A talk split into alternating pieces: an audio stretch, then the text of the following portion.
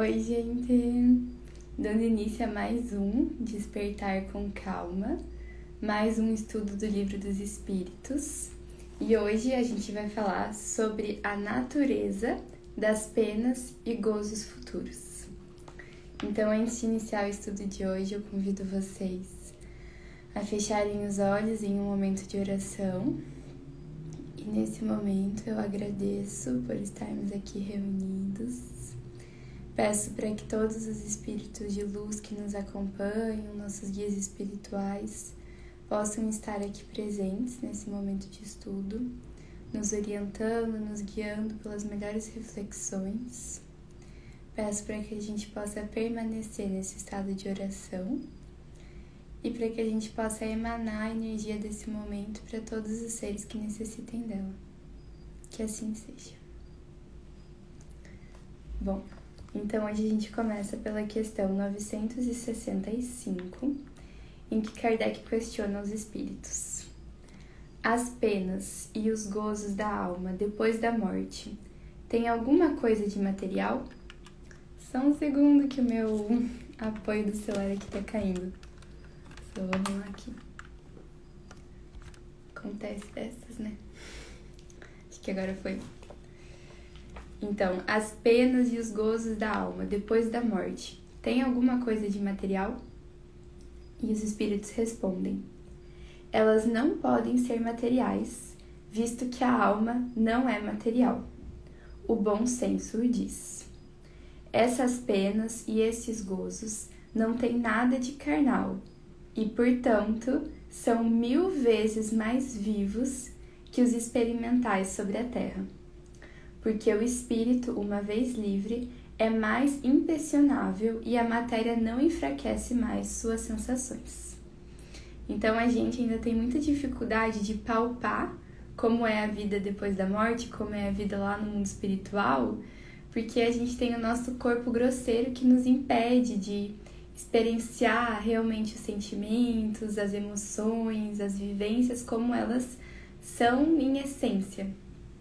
E aí eu acho interessante a gente, com essa nossa tendência de querer, né, assim, personificar Deus, de querer imaginar que a vida lá no mundo espiritual é igual à vida aqui no mundo material, a gente fica tentando fazer comparações. E aí a gente fica criando cenários de que ah, a vida lá no mundo espiritual vai ser exatamente igual, as sensações vão ser iguais, vai acontecer isso e aquilo da forma como eu entendo, como eu consigo palpar. E a verdade é que as coisas vão ser muito diferentes. E aí eu acho interessante que os espíritos nos trazem aqui que as penas e os gozos vão ser muito diferentes. E eles colocam, vão ser mil vezes mais vivos do que aqueles que a gente experimenta sobre a Terra. E aí a gente pensa, né? Nossa, como é importante a gente, assim, cultivar uma vida que nos leve a ter gozos e não penas no mundo espiritual. Porque então, da mesma forma que a gente sabe que a felicidade se amplia, o sentimento de tristeza, de culpa, de sofrimento também se amplia. Então, que eu possa a todo momento cultivar uma vida aqui na, no planeta Terra que vai me levar a ter uma vida boa no meu desencarne lá no mundo espiritual. E aí a gente vê que na real esses conceitos de céu e inferno, eles nada mais são do que estados de consciência nossos, do espírito que está experimentando. Então, se o espírito que chega no mundo espiritual é um espírito que está em sofrimento, que está com esse sentimento de culpa, que agora ele compreende a vida verdadeira, agora ele compreende o propósito pelo qual estava aqui, ele viu que ele não fez nada, que ele ou fez um monte de coisa errada, enfim, e ele entra lá nesses sofrimentos, ele vai se sentir nisso que a gente entende e aprende desde criança, muito entre aspas, como um inferno, né? Porque ele vai estar num estado de consciência de si de muito sofrimento, de muita dor. Agora, o contrário também é verdadeiro. Então, quando a gente pensa em um espírito que retorna aqui da sua vida terrena para o mundo espiritual, e que viveu uma vida justa, fazendo bem, fazendo caridade, amando o próximo, ele vai chegar lá no mundo espiritual e vai estar em um estado de muita paz de consciência. E aí ele vai se sentir nesse lugar de céu, de serenidade, de amor, de compreensão. Então, a gente constrói o nosso futuro a partir do nosso hoje. Não só o nosso futuro material, mas também e principalmente o nosso futuro espiritual. Na questão 966, Kardec questiona: Por que o homem faz das penas e dos gozos da vida futura uma ideia frequentemente tão grosseira e tão absurda? E aí os espíritos respondem: inteligência que não pôde ainda desenvolver bastante. A criança compreende como o adulto? Aliás, isso depende também daquilo que se lhe ensinou, e aí há necessidade de uma reforma. Vossa linguagem é muito incompleta para exprimir o que está em torno de vós. Por isso foram necessárias comparações e são essas imagens e essas figuras que tomastes pela realidade. Mas à medida que o homem se esclarece, seu pensamento compreende as coisas que sua linguagem não pode exprimir. Então, por que é que tantas culturas, tantos povos e a maioria de nós é levado a acreditar assim, em cenários muito grosseiros e absurdos de como funciona a vida após o desencarne?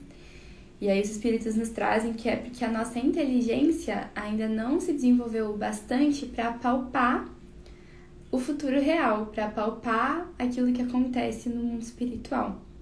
E aí, à medida em que nós vamos nos esclarecendo, à medida em que a nossa inteligência, a nossa moral vai se depurando, a gente vai conseguindo palpar cada vez um pouquinho mais. E aí eles nos trazem ainda que numa tentativa de explicar para alguém que não compreende, a gente usa muitas vezes comparações.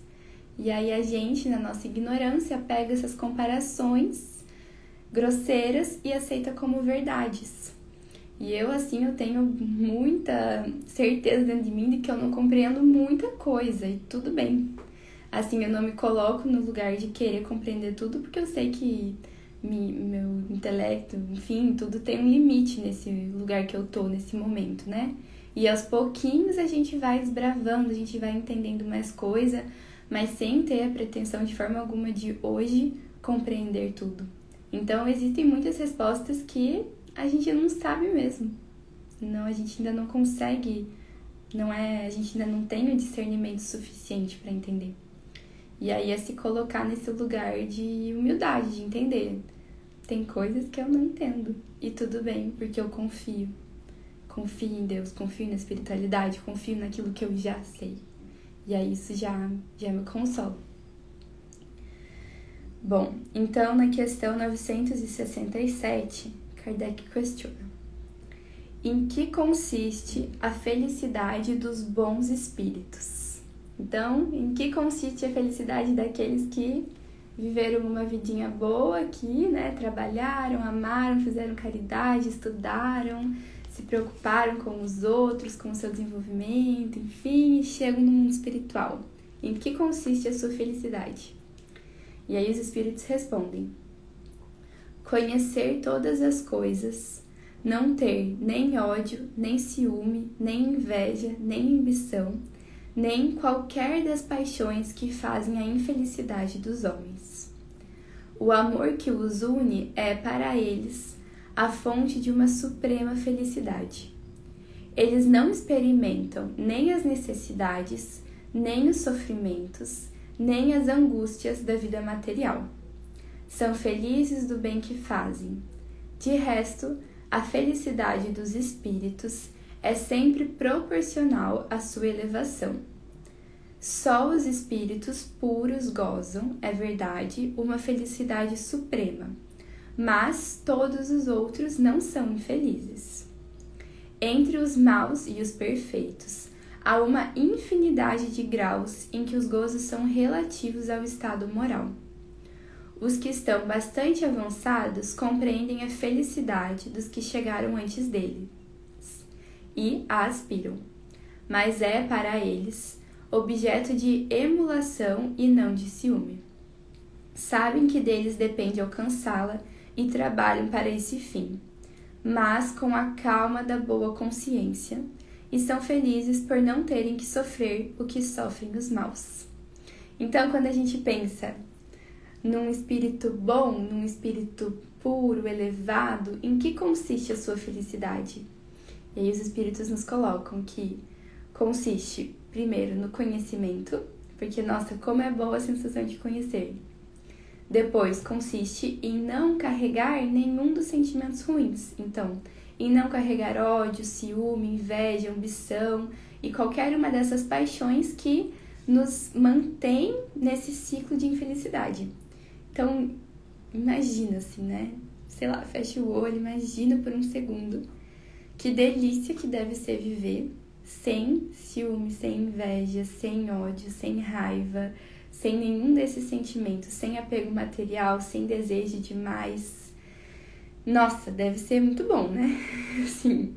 Então, começa por aí, que aonde consiste a felicidade dos bons espíritos. Depois, os espíritos nos falam o seguinte: quando a gente tem a, quando a gente olha ali para a hierarquia espiritual, para os graus de elevação espiritual, a gente sabe que o lugar máximo onde a gente quer chegar é o lugar de espírito puro. Mas até a gente chegar nesse espírito puro, aonde existe a felicidade verdadeira, compreensão do todo, a gente vai encontrar muita felicidade. Não vai ser toda essa felicidade do espírito puro, que para mim é algo que eu ainda nem consigo palpar, assim, mas a gente vai sentir felicidade. E a gente sente, não é? Então, quando a gente faz o bem, quando a gente ama, quando a gente se doa, a gente sente essa felicidade. E aí eu imagino que seja nesse estado que os espíritos cada vez mais permaneçam, né? E aí só expanda esse sentimento bom. Então, a partir do momento em que a gente já está voltado para boas ações, a gente já vai começar a palpar, a sentir um pouquinho dessa felicidade. Até que chega num momento em que os espíritos já conseguem compreender essa felicidade dos espíritos puros, mas ainda não sentem. Porém, eles não sentem inveja. Eles só compreendem, tipo, nossa, isso existe, que massa que tem alguém sentindo, logo eu vou chegar lá. Sem inveja, sem ciúme, sem sentimento de vitimização, injustiça. E é nisso que consiste, então, com a calma, com a boa consciência, com a paz de espírito, é nesse lugar que consiste a felicidade dos bons espíritos. E é para lá que a gente está caminhando, né? Então, na questão 968, Kardec questiona: Colocais a ausência das necessidades materiais entre as condições de felicidade para os espíritos mas a satisfação dessas necessidades não é para o homem uma fonte de prazeres? Olha só que pergunta interessante do Kardec.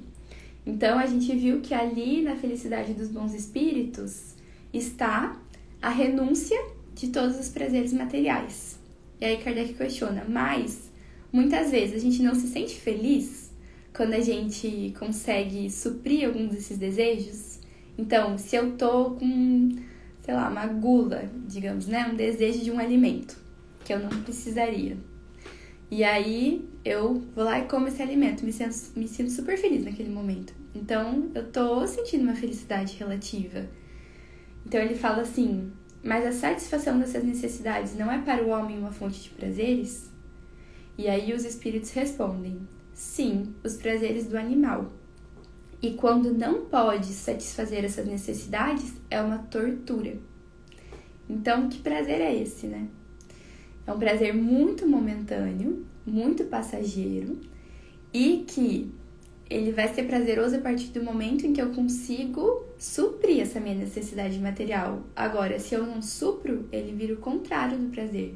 Ele vira dor, ele vira tortura, ele vira, enfim, várias outras coisas negativas. E quando a gente pensa nesse sentimento de felicidade que dura, é um sentimento que não tem a polaridade oposta. Então, se eu tô feliz simplesmente porque eu fiz o bem, porque eu não sinto ciúmes, porque eu não sinto inveja, não tem a polaridade oposta que vai me tirar desse sofrimento. É, nossa, eu quero muito chegar nesse lugar. e aqui eu acho importante lembrar sempre que a gente está aqui estudando juntos. Eu não tenho a pretensão nenhuma de estar tá no lugar de professora, de estar tá no lugar de quem já sabe e está falando, porque não, a gente está lendo juntos, estudando juntos e cada um indo no seu caminho. Bom, então na questão 969, Kardec questiona: O que é preciso entender quando se diz que os espíritos puros estão reunidos no seio de Deus e ocupados em cantar-lhe louvores? Então, o que, a gente entende com essa imagem de que os espíritos puros estão como se fossem reunidos, cantando, se amando e tal?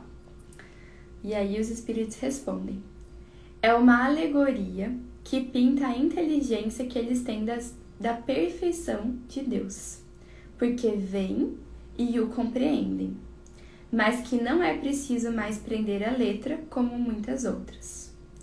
Tudo na natureza, desde o grão de areia, canta, quer dizer, proclama o poder, a sabedoria e a bondade de Deus. Um parênteses, inclusive nós. Mas não creiais que os espíritos bem-aventurados estejam em contemplação durante a eternidade, pois isso seria uma felicidade estúpida e monótona. Seria mais a do egoísta, uma vez que sua existência seria uma inutilidade sem termo.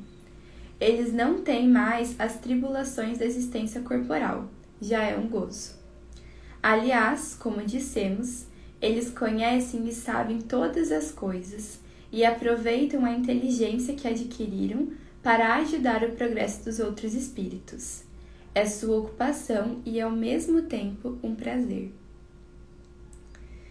Que lindo, né? Então, primeiro, ponto importante, quando ele fala essa analogia, né? De que os espíritos puros estão reunidos no seio de Deus e ocupados em cantar-lhe louvores. Primeiro, quando ele fala que eles estão reunidos no seio de Deus, ele está querendo dizer que eles já veem e já compreendem Deus. E aí, essa questão de cantar-lhe louvores é como se fosse uma pulsação dentro de si. Vamos ler como eles responderam aqui, que é muito lindo. Canta quer dizer, proclama o poder, a sabedoria e a bondade de Deus.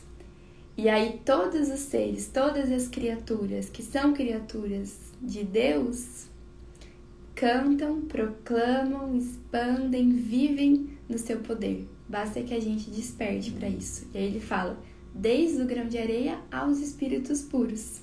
E a gente tá no meio dessa né, no meio dessa régua que começa no grão de areia e vai até o espírito puro. A gente tá ali. Então a gente também, como filhos de Deus, como partes do todo, a gente também tem esse poder que a todo momento vibra e pulsa dentro de nós.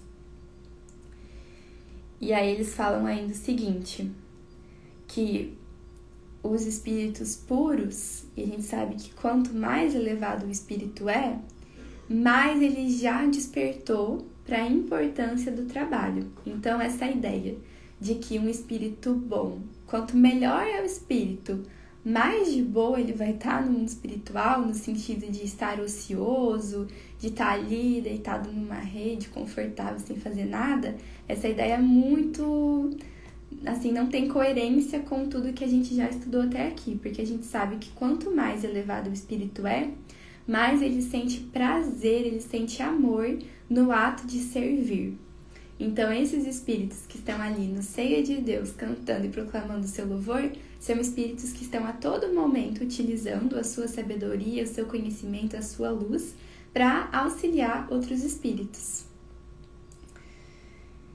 Isso é maravilhoso de pensar, né? Então, quanto mais elevada a pessoa é, mais ela tem prazer em ensinar, em auxiliar, que a gente leve isso pra gente. Então, quanto prazer eu tô tendo no ato de servir, porque isso diz respeito a aonde eu tô nessa escala, né?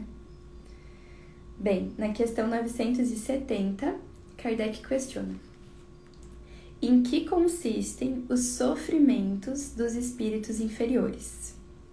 E aí os espíritos respondem: Eles são tão variáveis quanto as causas que os produziram e proporcionais ao grau de inferioridade como os gozos o são para os graus de superioridade. Podem se resumir assim: invejarem tudo o que lhes falta para serem felizes e não poderem obtê-lo, verem a felicidade e não poderem atingi-la, desgosto, ciúme, raiva, desespero daquilo que os impede de ser feliz, remorso, ansiedade moral indefinível. Eles têm o desejo de todos os prazeres e não podem satisfazê-los, e é o que os tortura. Então, se no que consiste a felicidade dos bons espíritos é justamente esse desapego do que é material, das paixões, então a infelicidade dos espíritos inferiores consiste na manutenção dessas paixões materiais inferiores, desses sentimentos inferiores, enfim. E aí é tudo ao contrário, né? Então é um espírito que ainda está ali nessa roda de samsara, de ciúme, de querer o mal do próximo, de não querer trabalhar, de querer ficar na ociosidade, de ficar fazendo uma manutenção desse lugar que ele está. E aí ele fica se torturando. E aí a gente pensa assim: nossa, que horrível. E aí a gente pensa nessas ideias que a gente tem desde criança, tipo, do fogo eterno do inferno. E a gente vê que isso não faz sentido com a doutrina espírita e isso para mim é muito consolador, de pensar assim, olha, tem espíritos que estão ali, pode ser que alguns de nós estejamos mais perto desse lugar do que do outro, mas a gente sabe que uma das leis que rege nosso universo é a lei do progresso, de que todos nós estamos fadados a alcançar a perfeição e de que a todo momento em que nós quisermos sair desse lugar e ir para um lugar mais elevado, vai ter muita gente no mundo físico e no mundo espiritual nos apoiando. Então, todos esses espíritos de luz que estão ali no seio de Deus cantando, eles querem que todos nós cheguemos lá. E aí, a partir do momento em que a gente decide que a gente quer mudar de lugar, que a gente quer sair desse lugar de, de paixões, de angústias, de inveja, enfim, a gente pode pedir o auxílio dos nossos mentores, a gente pode pedir a intervenção de anjos, arcanjos, de espíritos protetores. A gente pode elevar o nosso pensamento. A gente pode a qualquer momento decidir que eu vou começar a agir diferente, que eu vou começar a me portar diferente frente aos outros, no meu trabalho, na minha família. E aí, quando a mudança começa, a gente vai ser sempre muito encorajados e amparados. E todos nós estamos fadados à perfeição. Bem, na questão 971, Kardec questiona: A influência que os espíritos exercem uns sobre os outros é sempre boa? E aí os espíritos respondem: Sempre boa da parte dos bons espíritos, claro. Mas os espíritos perversos procuram desviar do caminho do bem e do arrependimento os que eles creem suscetíveis de se deixar arrastar e que frequentemente arrastaram ao mal durante a vida. E aí Kardec questiona: assim, a morte não nos livra da tentação? E os espíritos respondem: não, mas a ação dos maus espíritos é muito menor sobre os outros espíritos que sobre os homens, porque eles não têm por auxiliares as paixões materiais. A gente vai encerrar por aqui só pelo tempo mesmo do estudo, mas esse assunto ainda vai ter várias, várias questões pra gente falar sobre ele. Então, só pra gente concluir essa última questão. A gente está sendo influenciados o tempo inteiro, tanto por espíritos desencarnados quanto por espíritos encarnados. E tanto influências boas como influências negativas. E aí, como é que eu sei, né? Como é que eu faço pra tá ali só mais vibrando perto da influência boa. Tudo no mundo espiritual, e aí isso vale para o nosso mundo também, funciona por frequência energética. Então, se eu estou vibrando numa frequência energética elevada, alta, eu vou atrair para perto de mim bons espíritos que vão me influenciar com bons pensamentos. Agora, se eu estou vibrando numa frequência energética baixa, eu vou estar tá deixando o meu campo aberto, suscetível, para que espíritos que estão vibrando nessa mesma frequência energética baixa possam chegar perto de mim e me influenciar negativamente. E aí os espíritos falam: existe essa influência também no mundo espiritual? Existe, é claro, porque funciona da mesma maneira. Mas ela se dá de forma maior quando a gente está falando de espíritos que influenciam no mundo material, porque aqui a gente tem as paixões materiais muito mais presentes.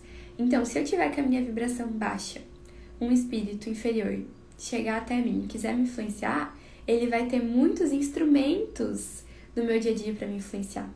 Então ele vai ter muitas paixões que eu tenho e que eu mantenho para instigar em mim. E aí a gente vê assim, existe influência dos espíritos? Existe. Agora, eu tenho o poder de elevar a minha frequência, de a todo momento que eu perceber que os meus pensamentos não estão bons, eu fazer uma correção ali dos meus pensamentos, eu me colocar em prece, eu pedir ajuda, eu pedir essa elevação, para que eu possa elevar a minha frequência. E aí os espíritos que estão vibrando em frequências baixas, eles simplesmente não conseguem captar, eles simplesmente não conseguem acessar esse lugar elevado que você tá. Então, a todo momento nós temos esse poder de escolher por qual tipo de espírito a gente vai estar sendo influenciado lá do mundo espiritual para cá, e ao mesmo tempo, essa mudança de frequência vai fazer com que a gente atraia pessoas parecidas aqui no mundo material também. E aí assim a gente vai guiando a nossa vida, as nossas amizades materiais e espirituais também. E é isso, então amanhã a gente continua, acho que por mais alguns episódios a gente ainda vai falar sobre as penas e gozos futuros. Mas por hoje a gente encerra. E eu agradeço muito, muito, muito a presença de todos aqui, tanto encarnados quanto desencarnados. Gratidão, gente. Um beijo.